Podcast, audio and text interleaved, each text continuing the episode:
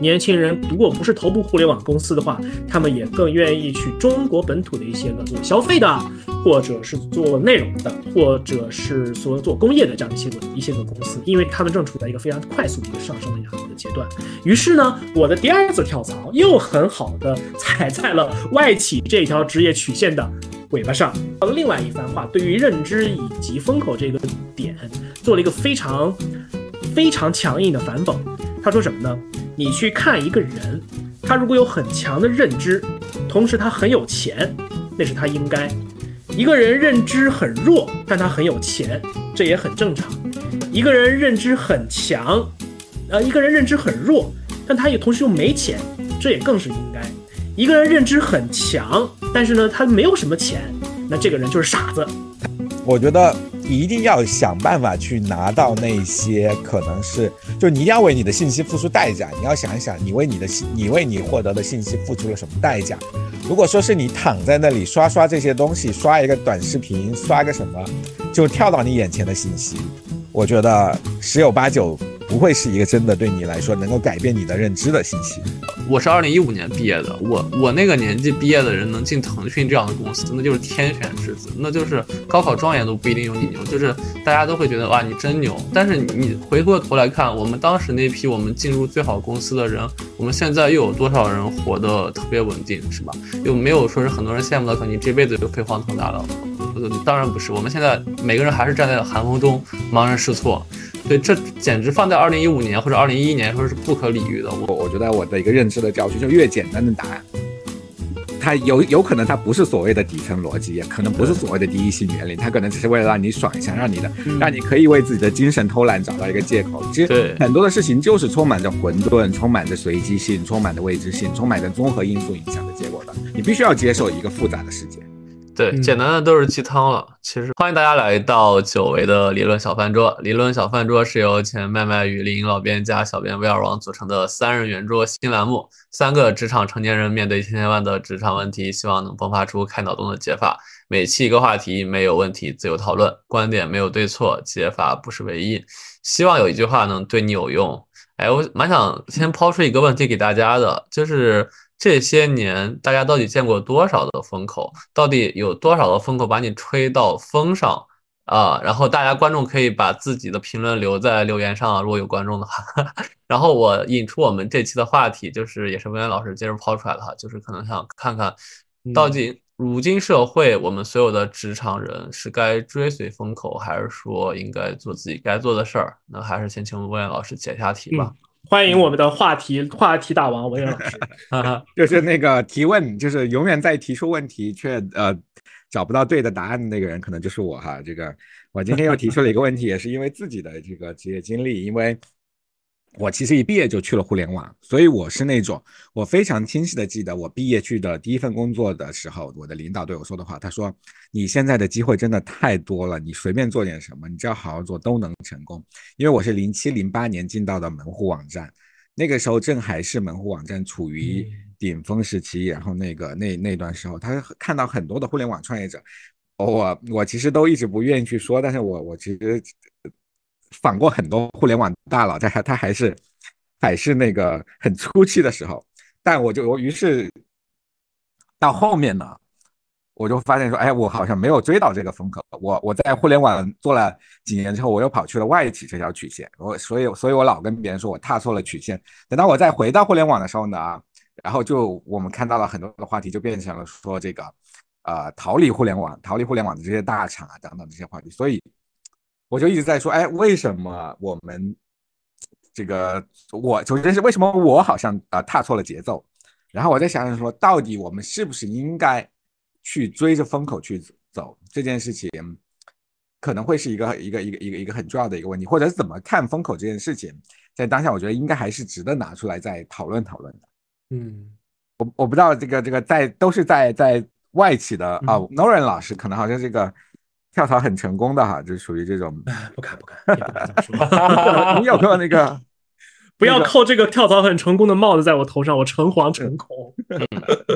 就你你你当时有有从有这个追风口的这个考虑吗？当时？嗯，其实，在那个 Will 应该记得，然后 Will 老师那会儿还没加入我们，啊，就对，呃，Will，我跟 Will 在咱们就职业理想第一期的时候，第零期的时候，就是开开场那一期，我们就聊过我的一个职业选择这个道路。那众所周知，大家如果看翻一翻 Show Note 我的个人介绍，我都会看得到，Nolan 是一个就是只换过两次工作的跳槽的门外汉。然后呢？其实如果说到风口的话，应该说我的第一份工作是踩在了媒体的风口的末尾上，因为那个时候媒体呢，尤其是纸媒，它依然处依然是还在一个相对比较高峰的这样的一个一个阶段。比如说我曾经供职的那一份报纸，它每年可以给就是母单位上缴的利润两到三个亿，纯利润哦，两到三个亿的人民币。是一个非常非常就是能下蛋的一个金母鸡，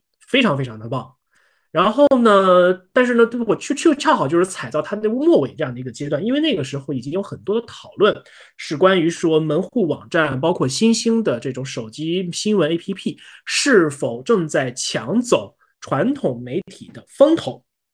比如说那个时候，很多的很多人很多文章会讨论说，新闻 APP 它是不是从呃传统媒体。偷新闻、偷资讯，然后等到这些 A P P 逐步逐步开始解决版权问题的时候，大家会觉得说，这样的 A P P 会被很从从根本上改变新闻消费的一个手段。从传媒学的角，从传播学的角度来说，就是你的信息的传播媒介发生了非常重大的一个改变，从需要印在纸上变成了一个随时随地可以几乎没有零时差的。更新内容的一块屏幕，或者是大的屏幕，或者是小的这样的一个屏幕，然后很快就有了讨论。全国范围之内，很多的报刊亭在逐步的关门歇业，然后呢，只保留特别特别少的一些个数量。那当时我记得，当时我所在那家媒体呢，还做过一个专题，叫做“拯救报刊亭”，做的很有很有情怀。但是呢，没过多久，这一期的那个特稿出去了之后，我们报社门口附近的两个报刊亭全关门了。这是一个非常讽刺，但也是非常非常悲哀的一个事实。就由此可以见到，就说在那个阶段的话，其实我已经是在那个传统媒体风口的最末尾的那样的一个阶段了。然后后来的话，我去做了数字媒体。那数字媒体其实，在那个时候呢，已经逐步开始起飞了。但是又是因为我的犹豫不决，然后我的胆小怕事，我又没有踩在一个特别好的一个时机跳到。比如说做内容的某著名的互联网公司去，而那个时候他其实是大量的去招这种做内容的这样的一个编辑人员，而且呢，就在他们大量的扩招编辑之后呢，很快又诞生了新的一个风口，叫做互联网的运营，互联网的内容运营。而内容运营这个职业，我想，呃，可能我们听众当中有听有有了解过、接触过或者做过这方面工作的人会了解到，就是其实内容运营它没有一个。呃，学历或者是说知识的相关的一个门槛，它不需要说你一定要是学计算机专业的，或者是说你一定要是学新闻专业的，你可以是任何的一个文科或理科的一个专业，只要你有大学文凭，你都能来。然后呢，你可以在那样的一个时间节点的话，你可以从零开始陪伴着一个呃新闻的客户端也好，内容客户端也好，内容社群的 APP 也罢，逐步的从零开始做增长，从零到一，然后从一到一百到一千一万这样的一种指数级的增长的一个扩散，而这其实正好就是呃符合映衬了中国互联网行业的这样的一个快速增长的一个曲线，可惜。诺兰那个时候非常非常胆小，想把着自己相对还比较铁的一个铁饭碗，再多干一段时间，再观察一段时间，然后呢，就错过了一个他们快速扩张的这样的一个一个阶段。然后呢，文渊老师刚才提到说外企，那我确实是跳到了一个外企，而且现在到目前为止，这个公司对我不薄。但是呢，咱们实事求是的说，就外企这一整个就是经济实体的这个群体来说，中国的外企在。二零一八、二零一九的时候，已经呈现非常明显的示威的这样的一个趋势了。不管是说，呃，大量的就是知名的那些科技巨头从中国逐步、逐步的退出，或者是缩编业务，还是说，比如，呃，比如说工业品，或者是说消费品，或者是个人个人的这种消费品，它的这些品牌也大量的就是在中国竞争不过崛起的本土品牌，竞争不过崛起的一些个新兴所谓新消费的一些个品牌，逐步的也退出中国的市场，那只留下了一些个根基非常非常牢固、品牌极其如耳如雷贯耳的一些个少数的一些个公司。那总体而言的话，在二零一八一九年的时候，大家也并不认为说外企就一定是一个非常理想的一个工作单位了。我当时是在做内容的时候，我其实也也也观察过，然后也访谈过很多民企跟外企的，比如说做人力资源的这些老师们，他们给的一个，他们给我分享的一个观点就是，年轻人更愿意去。头部互联网公司，年轻人如果不是头部互联网公司的话，他们也更愿意去中国本土的一些个做消费的，或者是做内容的，或者是说做工业的这样的一些个一些个公司，因为他们正处在一个非常快速的一个上升的这样一个阶段。于是呢，我的第二次跳槽又很好的踩在了外企这条职业曲线的尾巴上。那现在虽然就是这个公司把它。经过各种各样的工各状各各种各样的这个情况，也找到了他的自己的一个比较稳妥的一个增长曲线，那就是服务企业。但是确确实实就是应该说，我的两次择业都踩在了特定行业的尾巴上，并不并没有算乘并没有乘风而起，而只是稍微有点小风，还勉强能往往前走一走的那个节奏。所以，暖老师现在的状态其实是一个蛮不错的状态，就是。怎么说？感觉就别人来看的话，是一个相对稳定的状态。然后个人工作也不会有很多人内卷焦虑的一些内容。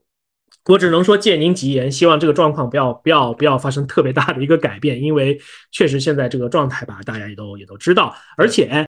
这个星期开始要水逆了，同学们说话的时候做干事时候一定要注意，要小心。对，对，提醒一下。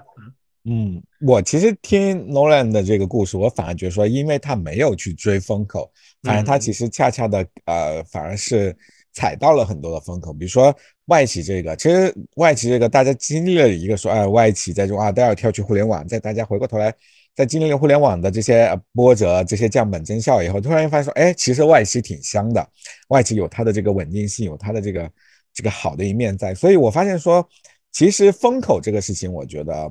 首先我觉得。呃，是要去风口的，就是肯定会存在说一些朝阳行业、一些夕阳行业，但这个我觉得，呃，要用更长的经济周期来看，就是我觉得真正的风口是那些能够穿越周期而继续保持一个高质量，给你到一个很好的成长性的这些，不管是可能有的以行业看或者职位来看。所以我觉得看风口很重要，但是一定要跨越经济周期来看，不要只看到当下的几年的这个状况。我觉得，但是有这个能力的人，我觉得包括我自己，我觉得有，我也在想说，哎，怎么能够跨越经济周期，多看几个周期来看到风口，这个可能是很重要的一个能力。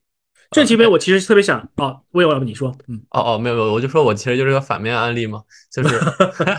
我我也讲一下我我的工作经历吧，我觉得其实也也是，就我是一个最典型的跨越了踩上了每一个风口的人啊，就是我我从二零一一年开始上大学，我赶上了微博和新浪微博和腾讯微博大战。我当时负责新浪微博整个天津校园渠道的所有的地推，带着一百多个学生。然后我们当时的地推的很多模型，至今快手、抖音可能一些极速版还是在用。对，然后我做了两三年之后，我毕业第一份工作去蓝色光标去服务了移动互联网的浪潮，就是百度。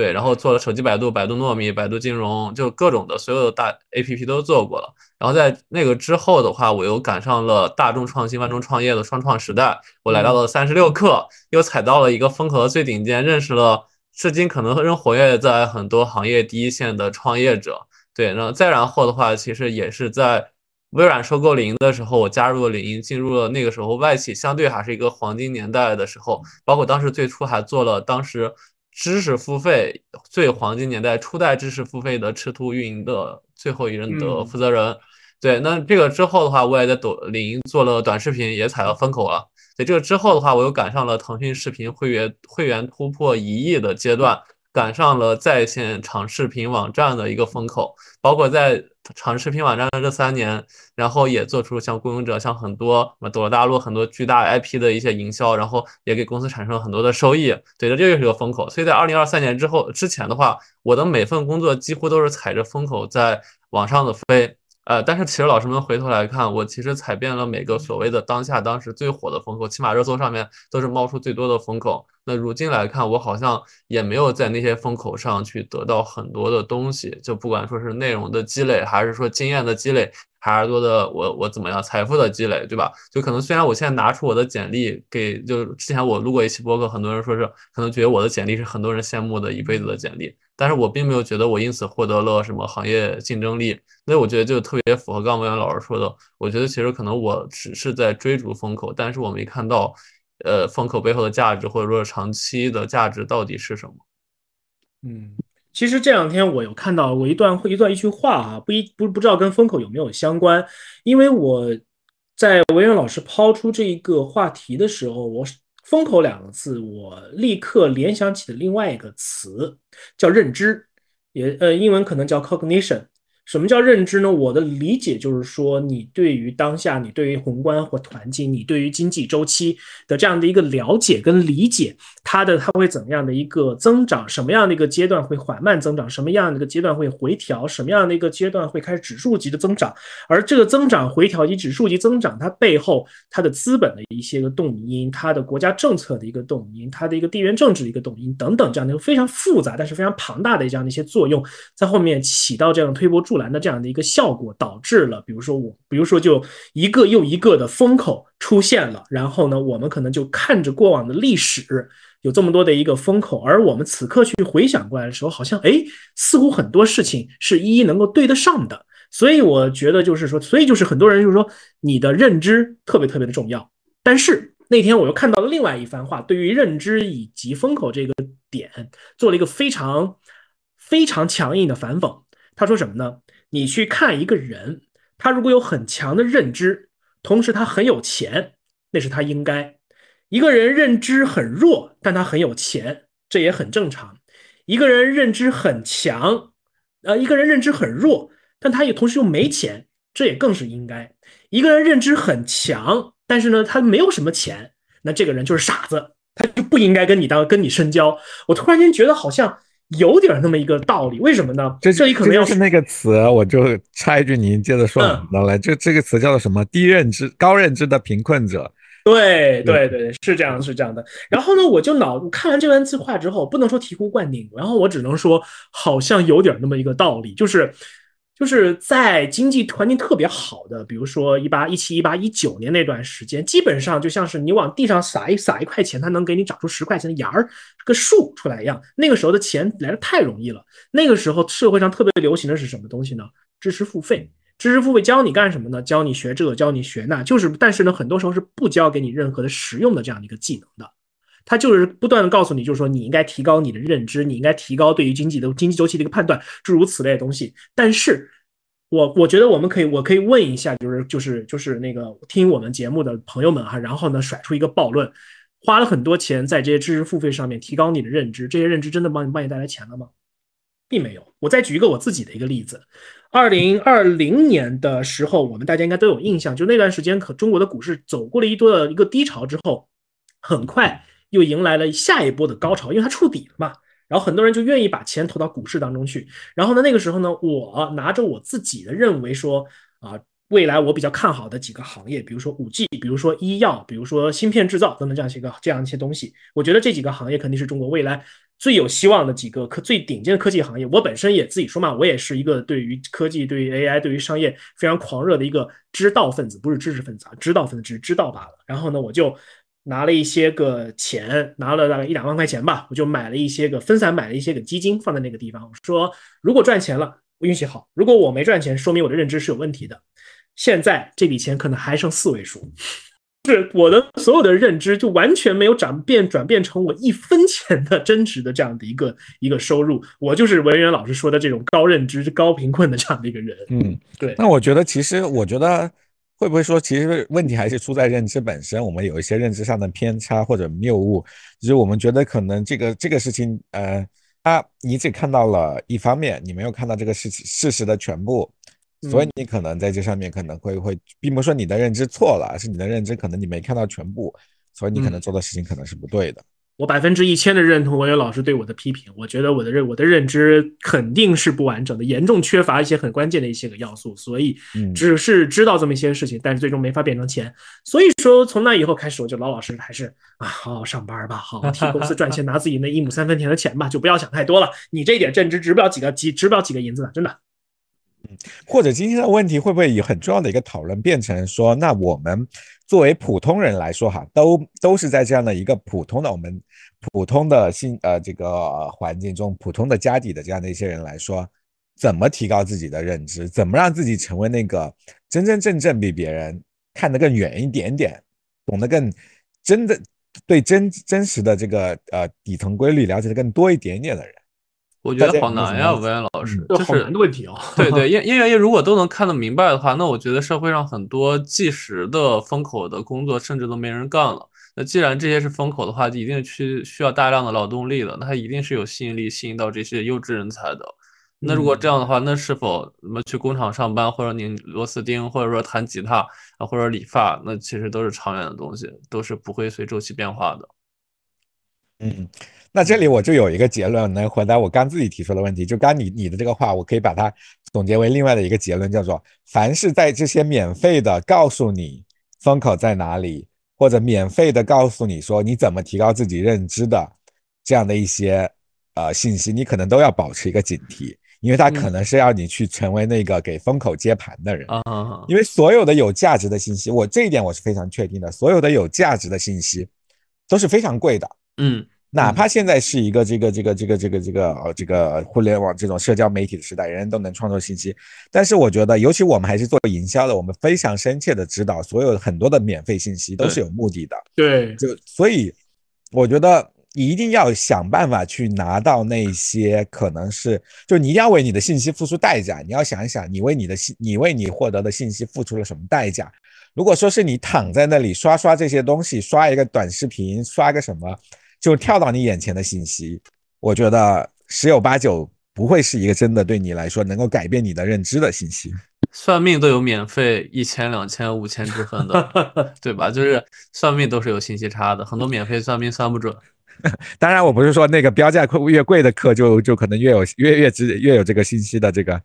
这个这个价值啊。但我觉得就是我们我们因为互联网商业模式嘛，我们太习惯这个所有东西都免费了。信息是免费的，信息我们觉得信息很多东西理所当然就应该免费。大家觉得说，这个这个然后呃，很多东西那个哪里有个高手，他当然我们也说这个有开源精神，有这种奉献的分分享的精神在在。但是我我看到了大部分的，真的在尤其指引你的人生方向的很多信息上面。可能免费的真的都都价值不高，但我们这我突然想到，这会不会在自己打脸呢？我们天天在这里做节目来聊这个 职业的该怎么做呀？然后我们也是对大家免费的呀。没有没有，我我们我们没教的，我们都是分享故事，我们是总结错误经验，并没有说正确的故事。对我们这边没有让你发家致富的方法，我们这边只有只有有的一个故事，而且正像文渊老师刚才所说的，免信息绝对不是免费的。当一个风口出现在媒体上面的时候，应该要认知到，媒包括资本，包括那些个大佬们，早就已经布局的差不多了。很有可能他们出现在信息流里边，他们出现在你的短视频里边的时候，很有可能就是他们已经布好了那一个局了，只差就是需要自投罗网的韭菜了。嗯。对，那个是，所以呢，一旦出现那那种那种信息的时候，比如说有人告诉你说啊，什么什么技术现在是赚钱的一个机会，你一定要你一定要赶紧赶紧跟上车，然后开始学习。这里有一个价值二九九的课程，然后限时只需要幺九九，赶紧报名吧，加群啊，然后加加我们加入我们社群来，很多跟跟很多大牛讨论，不要去，不要去，绝对不要去。这个信息要，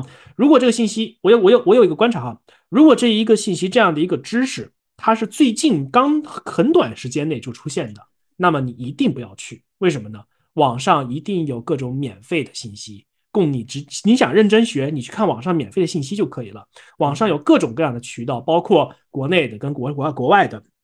都有那些个大神们告诉你说这个东西它是怎么一回事儿，它是怎么一个原理。例如 AI，例如再往前 Web 三，例如再往前的一些个东西，都是这样的一个例子。如果它这个东西出现的时间很长了。它还能够在这个地方收割你一波的钱的话，那告诉你，这么便宜的课程，你不如多加一点钱去正经上一个课，比如说什么？比如说你要去学做咖啡，比如说你要学烤面包，比如说你要做炒学做炒菜，这些个是一种所谓的我们 evergreen 永远都不会过时的一些个行业的这样的一些个知识。那早就有无数多人的知识沉淀在那样的一个地方，绝对是没有非常便宜或者是免费的一些个方法，你能够达成这样相关的一些个目标的。为什么？如果很免费的知识能够拿能够让你变成一个特定行业内的大牛，那那些大牛是都那那些大牛怎么活？对不对？嗯嗯，这是个，这是一，我觉得这是一个，我不知道哈，我吹的牛哈，这个应该是一个所谓的这种底层认知在这样的一个地方，我不知道我的认知对不对？对，但是我刚我也真的是刚听完听着你们说的这个时候，我突然有了一个想法，就是我一直在想说，所有的人都是从这个无知到这个懂了一点的，我突然觉得说，我我不得不还是给到一个，虽然很残忍，但是无奈的建议吧，就是如果大家是一个一穷二白的普通人，可能我们。必须要做几次韭菜才能提升自己的认知，就是所有的高认知都是需要从先做韭菜，先好好的做一颗好韭菜苗子开始的。就你可能要先成为一个优秀的，把一件事情能做好的，你能听得懂，先听得懂这些呃，他要讲给韭菜的那些故事。你听多了那些讲给韭菜的故事以后，你突然你才能够去悟到，就有悟性的人，或者更加愿意往前去有一些思考能力的人，你开始去鉴别。开始去理解，开始去分析去这些这些信息，所以我觉得可能这是一个无奈的啊，无奈的建议啊，就是你可能必须迈出这一步，就是你先做一颗好韭菜，你还得有要被别人割的价值，嗯，然后你上了这个船，上了这个所谓的呃局以后，你再从这个局里面你能不能跳出来，这可能就是一个很重要的一个先入局再。出圈，再成为一个更高层次的认知人的一个能力吧，我觉得。嗯，我觉得还有一个点，我觉得可能需要补充一下，给补充一下哈，可能跟文野老师的观点有丢的不同，但是，呃，我的一个觉，我的一个感受就是，虽然在一定程度上，我们不去躬身的去交一些学费，去有一些个东，有一些个经验，我们就没有办法知道说有一些地方它这个风口是真的，有的地方它这个风口是假的，有的时候我们成了一个韭菜，但是。毕竟我们都是普通人嘛，对不对？我们兜里的那几个钱，几斤几两，大家都是很清楚的，我们自己都是知道的。能少被割韭菜，就尽量少去被割韭菜。嗯，真的是，真的是，真的是这样啊！哎，但其实我说到韭菜，我觉得蛮可怜的，就是我，我，我，尤其是像。去年双减之后的在线教育，我觉得其实今年像我们很大的一批人，一批曾经站在风口上的人，都是站在冷风中茫然失措，不知道该怎么办了。我我我有个故事，就是我这两天刚好去我一个朋友家去做客，然后跟他爸爸妈妈坐一块儿跟他在聊天儿，因为他爸妈是建议他可能去国企、去央企或者考公务员，但他可能之前因为在风口上，然后就搞得自己反正也挺累的，然后也在想。对，然后就聊聊跟他们聊的过程中的话，我曾经啊，就是我甚至我觉得像我们大部分人一样，就是我们去年前年的时候，我们不会觉得就那些上央企上国企的人是有多么好的工作的，我们仍然会以自己为豪的。但是我在今年去跟叔叔阿姨，包括跟他聊天的时候，我有一种感觉是我的内心在说服自己，说是是否是一个底层更稳定的工作，它不一定在风口上，但是它很稳定的工作可能才更适合在这个经济周期之内活得比较好，起码比较稳定。起码不会说是像我现在虽然很颓，可能对吧？然后 但也也也不知道该该怎么办了。呃，如果我是一个政府人员或怎么的话，我可能我觉得不会这样的。对，然后当时看着跟叔叔阿姨，包括他，我们聊了得有四个小时。到后面其实我的内心慢慢在说服自己，我觉得可能就像刚刚你们说的，就是一个长期的价值穿越经济之后这周期的一个工作，可能才是。更加的能战胜风口这东西的，因为因为真的是我们这批互联网人，我我是二零一五年毕业的，我我那个年纪毕业的人能进腾讯这样的公司，那就是天选之子，那就是高考状元都不一定有你牛，就是大家都会觉得哇你真牛，但是你回过头来看，我们当时那批我们进入最好公司的人，我们现在又有多少人活得特别稳定，是吧？又没有说是很多人羡慕的，可能你这辈子就飞黄腾达了。呃，当然不是，我们现在每个人还是站在寒风中茫然失措。对，这简直放在二零一五年或者二零一一年，说是不可理喻的。我们几位都是曾经很多人羡慕的工作，如今我们其实反而在羡慕很多曾经可能选择去银行或者去一些很稳定的工作的朋友们。这我觉得就是刚才我们聊韭菜那件事儿，就是割不割的问题，是我们的年纪起放在这之后的话，我们已经被割到了可能没有太多时间成本去重新去不被割的阶段了。嗯，所以我的我现在的这个深切的体会就是，当韭菜要趁趁早。就是你越年轻，你犯错的成本是越低的。嗯，就是如果你在年轻的时候不犯错，你一定会心心念念的。就像很多人说，啊年轻的时候没有经历过很多次恋爱，到了中年的时候，总是容易被一些这个这个这个这个这个感情问题所所困扰。所以真的是这个事情，你要趁早的去理解，然后你要去经历更多的事情。所以什么样的二手信息都不如你自己亲身经历、亲身体会来的重、来的重要，来来给你带来的认知上的成长更重要。所以一定要去多听、多看、多体验。如果说有一个很重要的建经验跟建建议，甚至是教训的话，就是趁早去经历，趁早去体验，在你的成本还低的时候，因为你年轻，你也没有那么多钱亏，对吧？你嗯 就是就是在这个，比如说你在大学的时候，你可能去，你你哪怕你有十份实习、八份实习，都不会让你说你的简历会碎掉。嗯，对，我觉得这个是一个真的是要趁早去体验的一个过程。我觉得很多的，像我们看到了很多现在的这些家庭条件很好的人，他的子女可能从高中开始就在实习。我已经碰到多次了，就是他们啊说说谁谁谁谁啊，家里是投行的或者是怎么样的，然后他的小孩高中就开始要介绍去实习了等等，就是他们这个体验跟经历的这个过程已经放到很前的位置了。但我觉得可能这些个孩子，他们提前的把自己的职业的周期稍微的往前挪了一些，比如说高中的时候，他就想着说我要去实习，然后我可能就要提前的去接触这样的一些个职场，倒未必是说要把自己当成一颗韭菜去往那个就是就就是往韭菜田里面送哈。我觉得这个地方可能我们需要一个纠正的一个认知，就是说什么叫韭菜？韭菜就是你在一件事情上面犯了有一定代价的错误的这样的人，我们当然可以自嘲为韭菜。比如说，我可当然可以说我自己是韭菜，我那么相信中国的股市可能会会可能会会走出牛市，结果大家都看到了，对不对？一片绿油油，那我肯定是一颗韭菜。但是呢，我如果是我，比如说我在高中的时候，我去就开始去找实习，我就开始去磨练我的一些职场的一些技能。我有可能被老板 PUA，我有可能被那些老前辈欺负，但我也有可能去在工作当中学到本领，知道怎么待人接物，怎么知道知道怎么规避风险，这都是我学会的东西。那这个东西的话，我还我还我并不认为我是一颗韭菜，这是一个必要的一个学习的这样的一个一个过程。那包括比如说我，比如说我可能比如说之前报了一个一千多块钱、两千多块钱的一个 Python 的编程班，对，没错，这个地方又要讲一个风口以及韭菜的故事了。我曾经报过一个两千多块钱的 Python 编程的班，但是呢，我上了一段时间，后来我也发现看到过类似的广告，这个嗯就特别特别的火，特别特别的火，直到 Web 三和那个那个呃叫做直到 Web 三出现之后，这个 Python 的这个这个热潮立刻就消失了。对，那个时候我也被割了一小波韭菜，但后来还发还好发现了哦，我的脑子里是没有这样的一个编程的一个想法的。那然后这个这一块钱我是花了，但也就是两千来块钱，我并不是说我挣不出来这两千块钱，我可以说我是被割了韭菜，但我也但同时我也得了一个教训，我我并不适合做这块的一个一个工作，我的逻辑思维能力确实是不太行。对，所以我觉得就是像文远老师说的，提前的去，比如说去让让孩子在高中的时候去做实习，或者是像 Will 像 Will 所说的，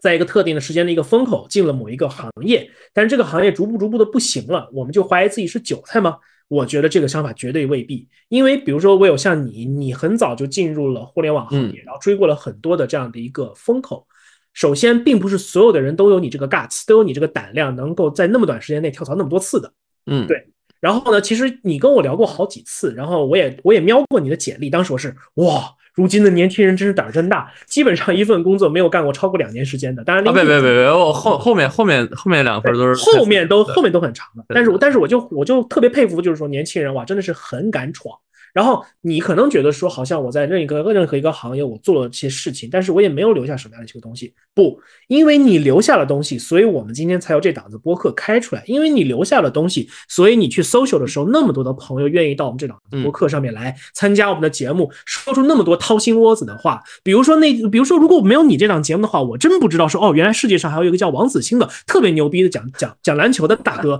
他这么真诚的跟我们分享这么多的故事，跟那些球星的故事，我以前是绝对看不到的，我也 get 不到说这些故事到底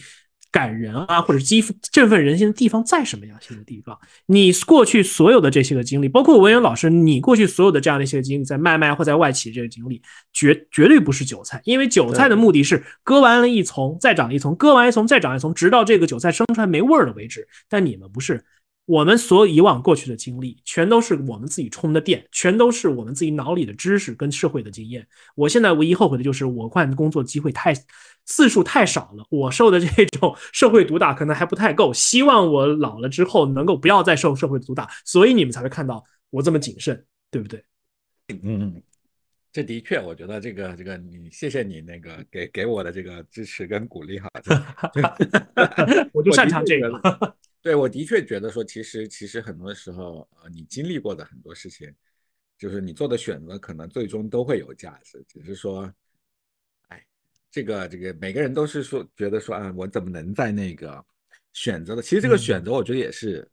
怎么讲？就是你在做选择的时候，其实你的博弈对象不是有时候就是你要比别人，你要先于别人做一个更优的选择。对于很多时候竞争就是这样的嘛，你要先于别人做一个嗯。更优选，所以所以怎么样样去掌握这个先机，这个可能是，所以可能是一个我觉得在认知上面，我觉得掌握先机这件事情，一个确实是需要一些个认知，比如说在互联网这个风口起来的时候，可能大多数的人还是在工厂里上班，或者脑子里想的就是我在我要买报纸，我要买杂志来看，没有任没有任何一个人会想到就是说十年之后短视频霸占了所有人的认知，对不对？这个东西的话，我一代人有一代人局限性在这样的一个一个地方。很多时候，年轻人他比如说，呃，像比如说像 Will 这样，比如说刚毕业就进了互联网公司这种，真的是赶上了一个特别好的一个时候。然后呢，正好那个时间时间节点上面，互联网大厂或者是比如说地产公司，他们正是正处于一个年轻气盛，然后然后挥斥方遒的这样的一个阶段，大笔的钱进来，大笔的钱撒出去，各种各样的业务全国铺开，满世界的铺开。我们赶上了，就是赶上了；我们没有赶上了，我们也没什么可说的，因为我们很各种各样的原因，我们赶不上。但是如果我，但是我觉得我们可以引出下一个话题，就是我们真的有没有必要，就是拿着一把鞭子抽着我们自己或抽着我们家人，说你一定要赶着风口或者怎么着的？对这个话题也是我听到这里我都马上冒出来的，因为我之前我的老板会跟我说，选择比努力重要，而且我们的很多时候我们甚至还做过一些营销项目，就是 告诉大家职场人你怎么做出最最好的选择，因为你要掌握更多的信息，甚至我们还要想说，哎，我们能不能发明一个选择公式？你做选择的时候，你要怎么怎么样怎么样，你人人生的选择才会更加的好。但后来呢，我又看到了很多的人，看到了很多的事，尤其这几年，包括今年，大家有个热词嘛，叫做这个草台班子。你会发现说很多事情，好像运气比选择更重要，选择比努力重要，运气比选择更重要。对，很多的有真的是，嗯，对我我看到很多的故事，包括我们过去访问的嘉宾，我也听到过。嘉宾说啊，我我觉得我是一个幸运的人，就很多成功的人反而变得更谦卑，他会更加相信这个幸运这件事情。嗯，两位老师其实都 Q 了很多最近过往嘉宾的一些内容，我也小小的暗示一下，最近我们三位主编也没闲着，在做一件大事儿。那这件大事儿呢，在年底的话会跟大家见面，所以我们在不断的回忆我们曾经的各种节目。对，对，是这样，是这样，就是。可能录节目的时候没有什么感觉，但是一旦就是呃真的去 recap 的时候，真的会有些新的一些感悟出来。对，真的是有那个人性的弧光，就是我对当我回回顾某个人的某个内容，我精炼的时候，我真的发现哇，好像好像确实是有道理的。就他走这段路，就刚才文渊老师说的，其实运气加选择加努力，好像好像真的都会存在，才会造就了那个人那一时刻的很高光的一个展现。嗯，我觉得还有，我觉得从之前这些个嘉宾们跟我们的分享的故事，他们就特别爱说一句话。第一个就是刚才，呃，Will 和文渊老师说的，我们他觉得他们觉得他们自己很幸运，他们踩上某一个风口。但是呢，与此同时，他们还又讲了一句话，我觉得也很重要，就是他们是真的很热爱自己在做的这件事情。当然，我因为我只可能整理过了一些个就是事业做的还不错的一些个咱们嘉宾朋友的一些个故事，他们都提到了自己是很热爱这个。一个行业或者是一件事情的，所以呢，他们才有这样的一个精力跟一个精神去钻下去，不断的去精进，不断去做这样的一件事情，甚至有的时候是能耐得住这个寂寞，并且能够放弃一些短期的刺激跟利益的一个诱惑。嗯，然后呢，他们的运气好体现在哪里呢？就是他们很有可能开局的时候就是青铜啊，我没有很好的学历，我没有上过顶级名校，我可能我可能第一学历很糟糕，但是呢，他们经他们长时间经坚持着做了这一件事情，直到某一个时间节点的时候，哎，风口找到他们了，他们就能够翻盘来当王者。这个就是一个选择坚持长期主义和热爱的这样的一个一个，哎呀，我觉得这个词特别难听，就是所谓的辩证主义、辩证关系吧。对，嗯，这个我觉得可能真的就是我们没法去，我觉得呃，没法用一个单一的因素去去去总结很多事情。我觉得这是我们当下总结很多问题的时候，我觉得不要去说啊，这所有的成功最终都是因为幸运，所有的成功最终是因为努力，所有成功最终是因为选择。反推永远都是最简单的。对对，就是我们其实很多的现在互联网的很多内容都是在给你一个非常单一。很爽的、很单一的简化的结论，这种简化的结论让你觉得非常爽，因为你觉得你找到了一个非常简单的答案。但这种越是简单，这里又有一个说，我觉得我的一个认知的教训，就越简单的答案，它有有可能它不是所谓的底层逻辑，也可能不是所谓的第一性原理，它可能只是为了让你爽一下，让你的让你可以为自己的精神偷懒找到一个借口。其实很多的事情就是充满着混沌，充满着随机性，充满着未知性，充满着综合因素影响的结果的。你必须要接受一个复杂的世界。对，简单的都是鸡汤了，其实不是道理。对，是这样的，是这样的。对，就是有的时候我会，有的时候就是跟 Will 或者威尔老师聊天，我会觉得就是说，可能有的朋友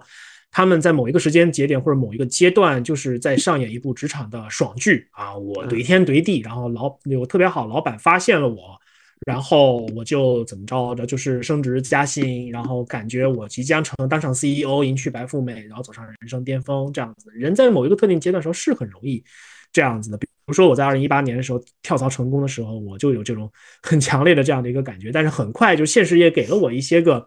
非常直接的这样的一些个教训跟这个课吧，让我能明白，就是知道，就是说所有的爽剧的剧本到最后都会标定一定的价格，你要么是付出一些经济的代价，要么是付出一些精神的一个代价，你多少都是要有这样的一些机会来好好的。补上你人生的这样一节课的，所以追风口这件事情其实也是这个样子。他追风口的话，我们他可以是因为你的选择做的对，也有可能是你的认知是相当不错。但很少人能够像巴菲特、像芒格那样，或者是像比如说某些特看特别多事情的那些个老者一样，他们经历过这么多的一些个事情，然后他们反过来说倒推说，哎，你看我在某个节点上我踩对了什么样的事情？比如说瑞达六，瑞达六他最近最著名的一些个理论就是从。经济的周期，看一些个王国帝国的一些个此消彼长，然后再把这些个规律给套用到当今的，比如说中国跟美国的关系，或者是说亚洲的一个经济崛起，美国经美国的那个势力相对下降等等这样的一些东西，这都是在倒推。它你可以说它是对，你也可以说它是错。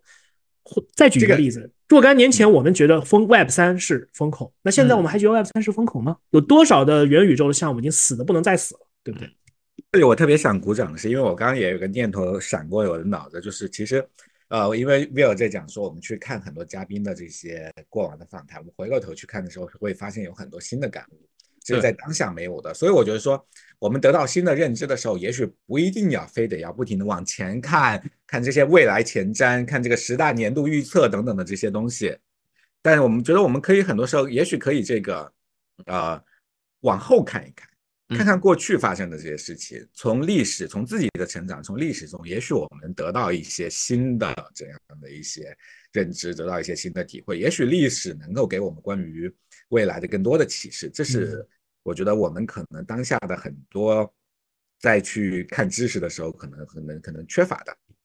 对，而且我最近有个比较治愈的观点，虽然我此此刻比较丧，但是我还我试图把这个治愈观点表达一下。就是我觉得其实很多国家或很多个人吧，去定义成功或失败，一定是在他当下那个时刻去定义。就比如你这个人，你此刻你是一个总经理，或者你是个亿万富翁，那我定义你这个人在此刻就是成功的啊。那但是如果你这个人此刻是一个刚刚错失了一万的。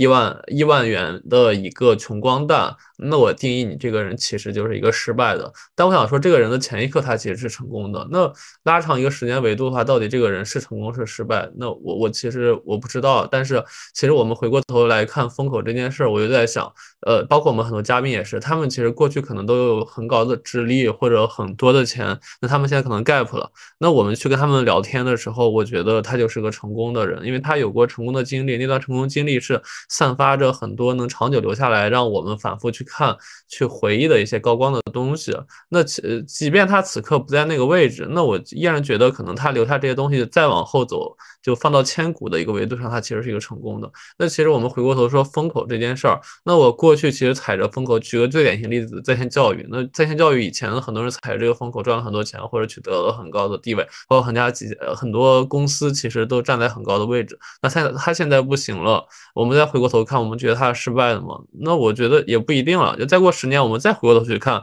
像那个猿辅导啊，像那些公司，哎，那我们可能会觉得说，当时这帮人他们其实还是一群很聪明的人，很坚持的做事儿，做出了一定的东西。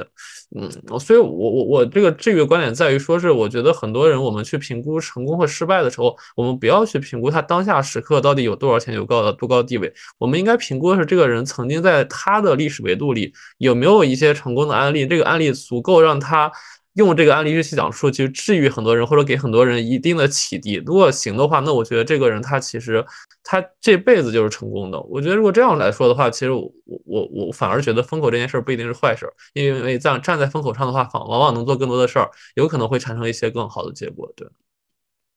我这地方特别想引用一下韩毅的一番话，就是只要做对的事情，赚钱就是顺便的。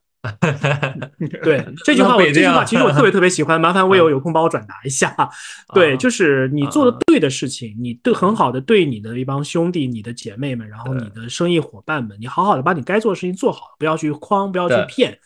然后平衡好大家的关系，那挣钱真的是一件顺便的一个事情。但是呢，想要进入顺便的这个阶段，也就是我们所说的进入这个风口的这个阶段，你是需要打很多的基础的。你要认识很多的人，你要去识别这个人靠谱不靠谱，你要去有一些个弄到一些个拉到一些投资，然后呢，你要去了解一些个项目，不要像海英那样被一个餐馆给诓了，诸如此类的。他前面是要走很多的路的。对，我们看上去有的人，比如说像雷军说的，站在风口上猪都能飞得起来。雷军在把小米做的特别好，到今天这样一个很牛的一个阶段的时候，他是亏了很多钱的，他失败过很多次的。当然，他之前的创业都是成功的，那谁也不知道他到底失败过做失败过多少次，在什么地方踩过踩过坑。嗯。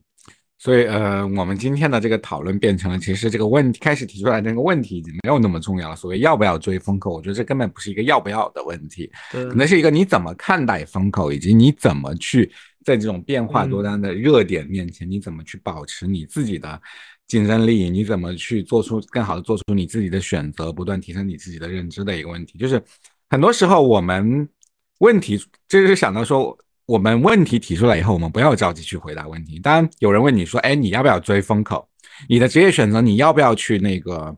那个、那个要去什么热点领域？”你时候你反而要问自己：这个这个时候是回答要不要，还是说我首先我想干什么？我的优势是什么？我怎么提升自己？以及说这个当下我要的是什么东西？比如说，我觉得赚钱很重要，那也许我就去哪个地方赚钱，哪个地方我就去哪个地方再看一看这个事情，我能不能赚钱。我能不能赚久的钱，一直赚钱？就是我们当然，当我我觉得我们可能把这个问题拆解成更多的问题的时候，我们可能就不会得出一个简单的是或否的一个答案。嗯嗯嗯，我们可能就会变成了一个此处有一个商机，你到底要不要跟进的这样的一个问题。对，它不一定是个风口，但是哪怕不是风口，它哪怕只是一阵小旋风。一些人抓住了，他也能赚到自己的一小钱，他也能做好做出自己的小小的一番事业来，他也能过得很满足。风口可能真的就是特别特别大那种的，那所有人万千瞩目的这样的一个点，叫一个焦点，我们何德何能，就一定是这个这个钱就一定是我们赚的，这个风口就一定是我们抓的？对，而而且其实我最近有在关注一些图书行业的一些不管工作还是工作人员。就是图书行业完全是已经可能被迭代掉，但是其实所有的出版社好像没有几家倒闭的，尤其很多国企，啊，他们的人其实我看他们现在还保持很好的一些阅读习惯，呃，就是我我有种感觉，就风口这东西，它是否就是在下一个周期里，图书的这帮人又会被再推起来？所以就刚才回到那老刚说的，就是商机。嗯，就我觉得不，就是刚刚不一定追求的是即时的风口，有可能你觉得这个东西有长期价值的话，你就在这蹲着，你蹲到未来某一天可能把你吹起来了。那蹲到某一天，他如果没把你吹起来的话，OK，那你就为这个没落的行业堆了一个经营的丰碑，你就是这个丰碑本身也是不错的。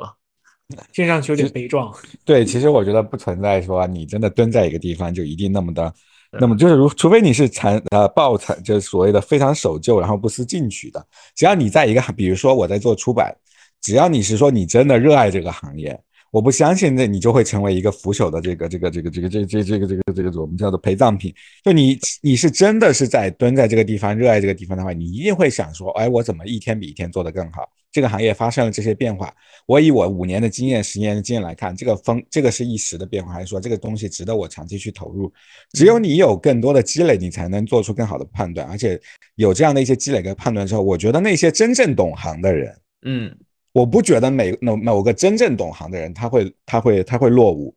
我觉得落伍的可能都是一知半解的人，他可能会在这个行业里面行业里面落伍。你会看到很多的这些。这些这些这些这个这个，比如说你讲的出版社的这些人，我看到他们很多人，他其实做我，因为我在抖音上也刷到过这个，就是译文出版社，就是很多这个他们做很多呃翻译作品的这些出版社，我的他们的编辑的状态，以及他们做的这个短视频，以及他们的这个对于很多的这些内容的理解，其实比很多的很多的这个这个所谓的这些这个内容写手们，这些造风口的这些这些报文写手们，其实要强。只是说他们愿不愿意，他们选择去做什么样的一些事情，我觉得这是每个人的这个这个选择了。这有一个点哈，还有一个点就是我们要定义一下风口到底是什么一个东西。如果说我这里再甩一个暴论哈，如果说我们认定的风口就是这赶上这个风口，我就能年薪百万，我捞个五年捞个五百万，我立刻走人这种的话，那第一你的格局太小了，第二个这个风口是这个风口肯定不一定不一定是个风口。对，但是呢，如果比如说像魏友和文渊老师说的，哪怕是像这种。出版出书的这样的一种非常古老，然后呢，好像也没有怎么快速增长，都不怎么受到商业类媒体的追捧，不受资金和资本的追捧的这些个行业，他们依然能保持一个非常不错的一个状态啊，修修稿子，然后出出书，满世界找找有什么新的书，然后发掘一下新的作者、新的漫画家、新的这种画画写画手写手等等这样的一个过程，他们也许不不可能赚到，比如说一一年。百万的这种这种薪资，但是这个行业依然是存在的呀。而且我们不能够从一些个特定的一些个角度来说，这个行业是一个死是一个死气沉沉的行业。这个行业已经死掉，不可能。因为哪怕大家不怎么消费纸质书了，大家的电子阅读还是习惯还是在那样的一个地方，只不过变成了这个 A P P 那个 A P P 免费小说、收费付费小说，或者是怎么样。以及一些指数等等这样的一些东西，它只是它的底层逻辑还是在那个地方。它的底层逻辑是什么？它的底层逻辑是人们需要大量的消费内容。至于它是什么一个格式，它可以千变万化。但是对于内容的渴求，永远都是一个课题，永远都是一个主题。它是人类永恒的风口。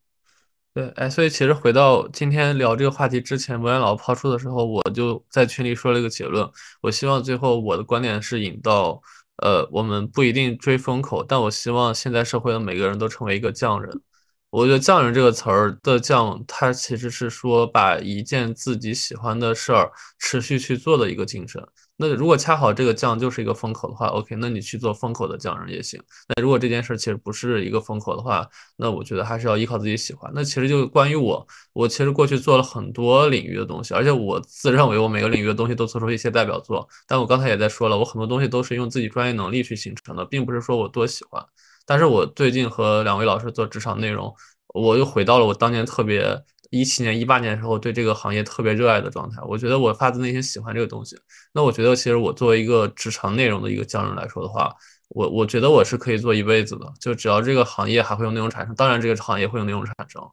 呃，对，所以我我我个人会觉得，最后这个观点其实不是说是成风，而是成将，我们变成将相茅台，对？而不是江小白。对，嗯，呃，没有没有看不起江小白的意思啊，欢迎，没有没有没有没有看不起，没有看不起，只是我 只是我是我是觉得越纯越香，呃，江小白当然不错了，但是对，就是我们就喝光了嘛，我们可以再去买。对，嗯，嗯。对，其实这里就是很多人说我我有很多人会说那个我我可能不想，我觉得我不是那个天才，我也成不了那个茅台，我可能做一个江小白，然后也挺好的。但这个时候我我觉得，就我我我有时候我也不知道怎么去去去去反驳这种观点啊，因为当我们说，当你在每个行业你找到你的热爱，你总能做出你的成绩。但其实你现实中你会遇到大量的人，他会说，我觉得我自己，我可能我蹦蹦跶了个两三年，我发现我天资平平，天赋平平，我可能最重要的是我上一艘好的船，我跟着一个厉害的领导，嗯我能够去去去去分得一杯羹，然后那个那个让我自己过着一个还这个这个中产的生活，或者还不错的这个还体面的生活，我觉得已经够了。其实你也要承认，这个世界大多数人是是普通人，他可能那这种情况下，这个这个答案我们该怎么给呢？但是这个概率真的嗯好小啊，跟对人，然后嗯踩对行业这件事儿很小的，所以很多人其实现在都失业了嘛。对所以你的意思是说，就就是对，其实不管是你是一个天才还是一个普通人，其实你都需要去找到你内心的一些动力的、有动力的事情，喜欢的东西，跟把风口跟自己的优势特点做一个匹配。不一不一定是风口，嗯但我觉得如果一个嗯行业只有天才没有普通人的话，那这个行业它可能是理论数学，它可能是一个高精尖的行业。大部分的行业其实你只要坚持长年累月去做，你就去开个鱼铺，你也能去摸对哪个鱼是更好吃。嗯，这个是很对啊，我觉得你这一点的确就是没有那么多的行业是需要天才的，对吧？对，嗯，一个是没有那么多行业是需要天才的，这个是从最头部、最顶部所谓的食物链或者鄙视链的顶端来说的。从另一个角度来说，因为总体而言的话，人类发展的一个阶段就是分工越来越细嘛，对不对？就像就我还还还想还想说王子欣那个 case，他说一开始的时候并没有所谓的这种体育的解说，而就是一个播音主持艺术。但是呢，随着就是这种需要用到解说这样的一个人员的这样的一个行业越来越丰富，慢慢的很快就分化出来了。比如说篮球解说，比如说足球解说，然后比如说那种主流的像央视五那样的那种体育解说，奥林匹克运动会，然后有电竞的这样的一个解说，我有肯定很理很了解这一块儿。我没有看过他们的一个节目，但是我就觉得就是说。一个就是一个正常的一个经济体，一个正常的一个社会，它的分工肯定是越来越精细的。分工越来越精细，意味着，比如说像文渊老师说的那样，就是说长期在这样的一个地方，他虽然可能天资很一般，但是他只要在做做这样的一件事情，做了那么长的一个一个时间，那他就有他的这样的一个价值所在。但是呢，也要做好一个心理准备，就是你像王想那样，你再也没法开火车了，因为没有火车司机这样一个职业了。这个时候可能就是考虑，可能就是要考验你的一个最基本的这样的一个认知，你得知道什么一个行什么样的一个行业是正经的、真正的在死去，会被别的东西所替代的。但是王想那个年代，他真的需要火车司机啊？那是不是所有人嗯都不去当火车司机了？这其实也是一个悖论。他的那一套东西的话，代表的是那一个时代它的一个生产力的跟生产的一个关系，在那样的一个地方。那钢铁厂嘛，那就是需要火车来拉拉煤，然后来拉钢材。现在是什么呢？现在是机器人的时代，你不需要一个火车司机，但是你要你得有一个懂得怎么给机器人编程，知道几点到几点什么任务，知道什么时候应该紧急停下来的这样一拨人。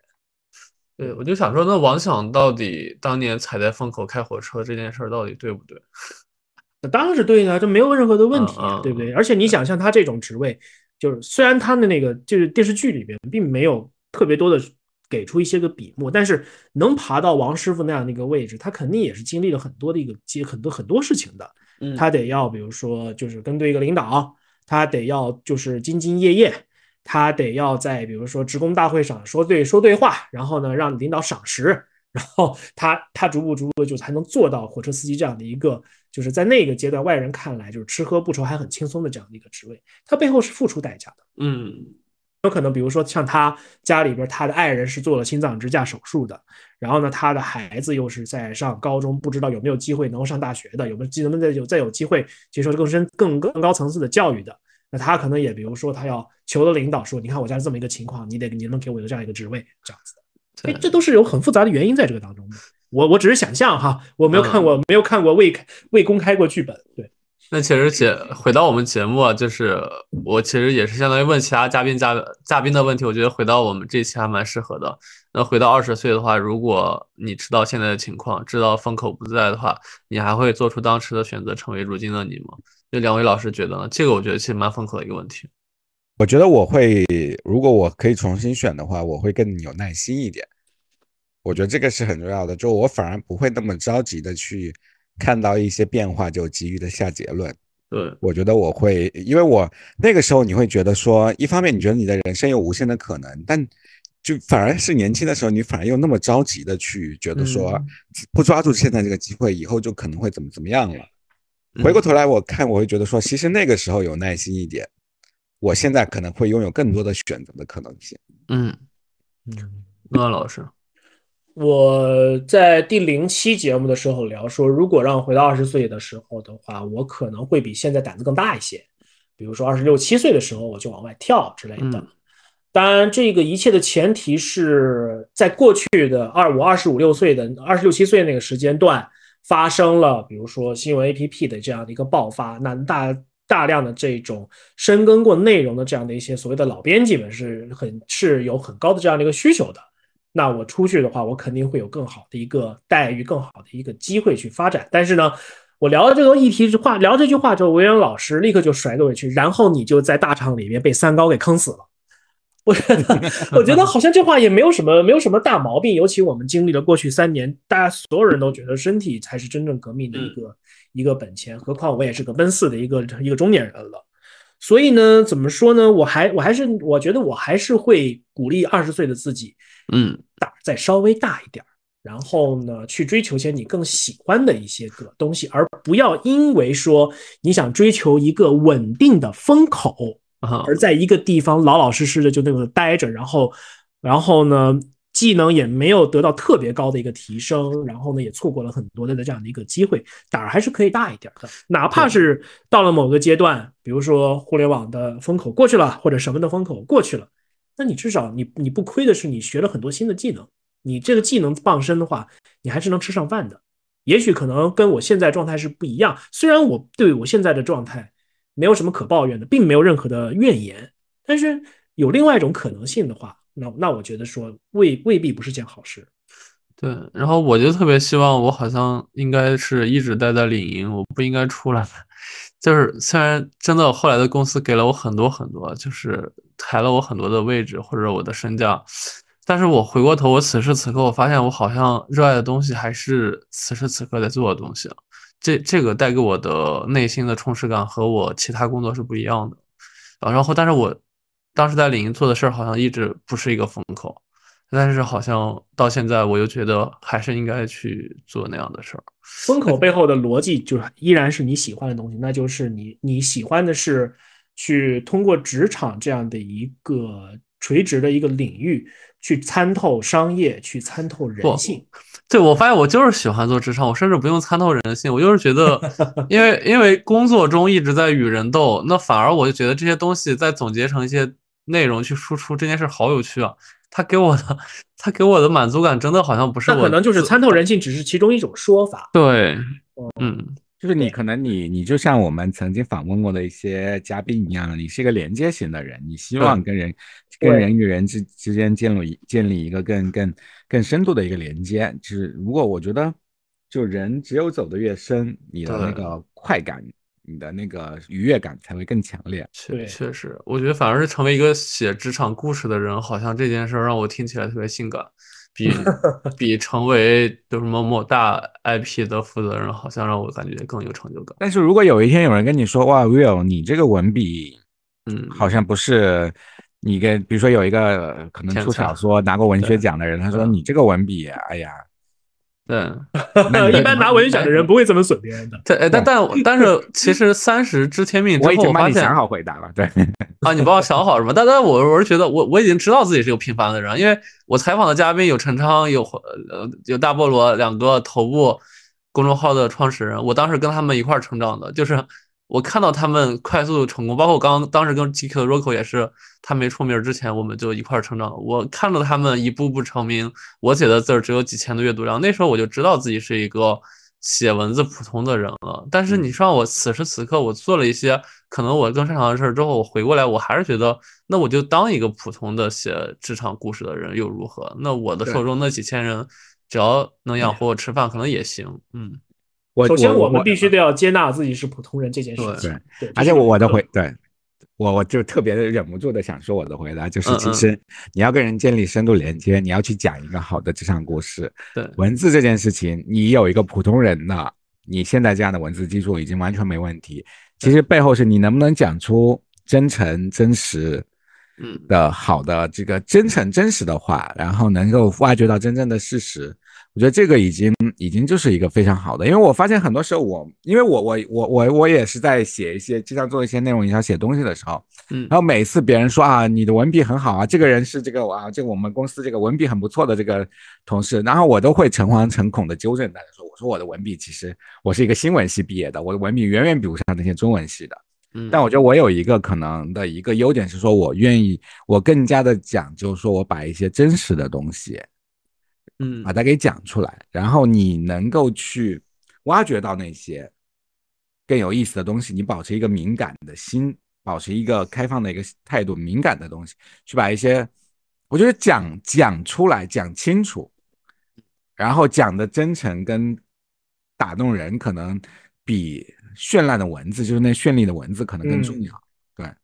对对，就就是嗯 B 站上大家都很喜欢发的一个弹幕，就是真诚才是最大的大杀器嘛，对不对？对，很绚烂的文笔，非常华丽的词藻，当然很好，但它有点像快餐，反而我觉得对。都都，我不能说它是快餐，这种很华丽的词藻，我们去看那些文学大师们写的东西，还是能很享受，能够得到精神一振。但是对于我们这种，就是说，也就是没有经过特别专业的这种训练，然后我们这种我们都自认为是普通人的话，那真诚绝对是最最最重要的。那就是我们跟我们的，比如说我们的嘉宾聊的时候，我们能挖出他自己最真实、最内心、最真实且能够打动听众的一些感受。对那我们去写文字的时候，我们能看看穿出，我们能提炼出这个故事背后的一个道理，或者是一些个洞察出来。就是嗯哪怕是在做内容营销的时候，看上去好像都是在写一些非常重复的、堆砌的一些个东西，但是就是有那么一些个文案，又短，但是就能狠狠的击中你的内心最软的那一块地方。这个东西其实是自认为文笔普通的人应该去好好的去锻炼一下的嗯东西。是的，他最终还是对，还是最背后还是对于人性的理解。哦，又一个新的风口，对于人性的理解永远都是在风口上。对，其实我我想说，其实我们做的这个事情还远远没到要拼自己要成为一个文字天才地步。我们不是要写一个文学巨著，就我们做的这些小事情，我们大多数人做的，我们写一哪怕是写一本书，写一个好的故事，可能更多的拼的，真的有时候是一个书，就你在文字这件事情上，你坚持的写下去，对，你一直在写，一直在做，你一直在挖掘，你可能这个事情就你就能做的比别人好一点了，你就能能能能提炼出更多的东西了。我们我们可能我们的事情还远远没到要去拼这个成为一个天才才能做的这个地步的。对，所以我也很真诚的说，就虽然职业理想这个节目可能不是所有节目里最精彩、爆笑不断的，或者故事最精彩的，或者说是，呃，嘉宾最有天赋的，但我觉得我们三个是足够真诚的。我们三个不管聊天还是跟嘉宾聊天，我们其实一直是在抛出自己的热爱与嘉宾的热爱，去给大家去释放东西。所以我我相信未来有一天啊，虽然可能不是今天，我们一定会成为中文职场故事最好的博客。对。这个 flag 立这儿了是吗？虽然我觉得现在就是，对在这个二零二三年的第一场雪的北京的第一场雪的时候，嗯这个对，我们我对们留下了这个这个真诚的愿望哈。真的，对的，我我我真的觉得太好，我觉得我今年又踩到一个风口上，我觉得我踩到了职场内容的一个爆发的时期，然后又组了那么好的一个组合，就我们三个真的这样的组合，我觉得如果最后他不成为最好的播客的话，是对不对不起这样一个组合的，对。尽人事听天命，flag 可以立没问题，我们可以往那个方向去努力，但是也没有必要努得太过。对，哎，好，哪位老师结个尾吧？我们时间 挺挺多了，虽然好像我们聊跑的有点厉害，没有结论，也不是说聊的跑的有点厉害，但我觉得这件事好像确实很难有一个简单的东西，就像文渊老师一开始说的一样。嗯，我觉得就是对，我觉得结论其实就是风口这件事情没有一个简单的答案，我们没办法用追还是不追，或者我们该追哪个风口来来给出一个答案。我觉得如果我们能给出一个答案，我们可能就是个骗子。我们要不是天才，我们要不是骗子。所以今天我们觉得我们发起这个话题，其实就是一个我们在大家互相的这个互相的这个回顾自己过去走的路，互相的去看不同的人的职业经历的时候，能够得到一些启发。然后让自己的可能每个人多一点自己该的路该怎么走的一些思考，我觉得这个可能就是我们这既是我们这期节目的目的，可能也是我们做这件事情、做职业理想或者我们做很多的别的事情的一些价值吧。对，嗯，那我简单简单聊聊我对于这个。咱们刚才聊了一个多小时的这一个总结吧。第一，呃，不要去相信任何向你推销风口跟风口的知识的那些个人，因为他们有大，他们大多数都是骗子。第二，你的你可以去回顾一下你的认知程度到底是好还是不好。然后呢，不要过于轻信自己很所谓的很高的这样的一个认知，因为你绝对会犯错。也不要看不起自己很一般的这样的一个认知。第三个。做你自己喜欢做的事情，然后在你认知范围之内做好能尽可能做的做做的正确的一个选择。然后呢，你可以静等风口来，你也可以跟着风口，你也可以跟着地上的小旋风一起起舞。但是不要担心，一属于你的高光时刻一定一定会来，不要着急。哎，我最后一句话是我前天刚好看完了一本那个音频火爆音频的书，然后我在朋友圈发的结尾是这样。这个世界风很大，时不时会把你吹飞。降落的时候，请让自己站稳。那站稳的根基就是你做长期价值的事带给你的重量。轻浮的人终将会被吹到宇宙的边际，迷失自己。对，希望大家每个人都拥有自己的重量吧。对，多吃点，多吃点。冬天补一补。对对对对，重量不要轻易的被风口吹得到七拐八弯。对。不是有个段子吗？北京下雪了嘛？羊都哭了嘛，对不对？嗯，哎呀，那我今儿节目就到这里。可以，可以，可以，可以。好，谢谢老师们。老老。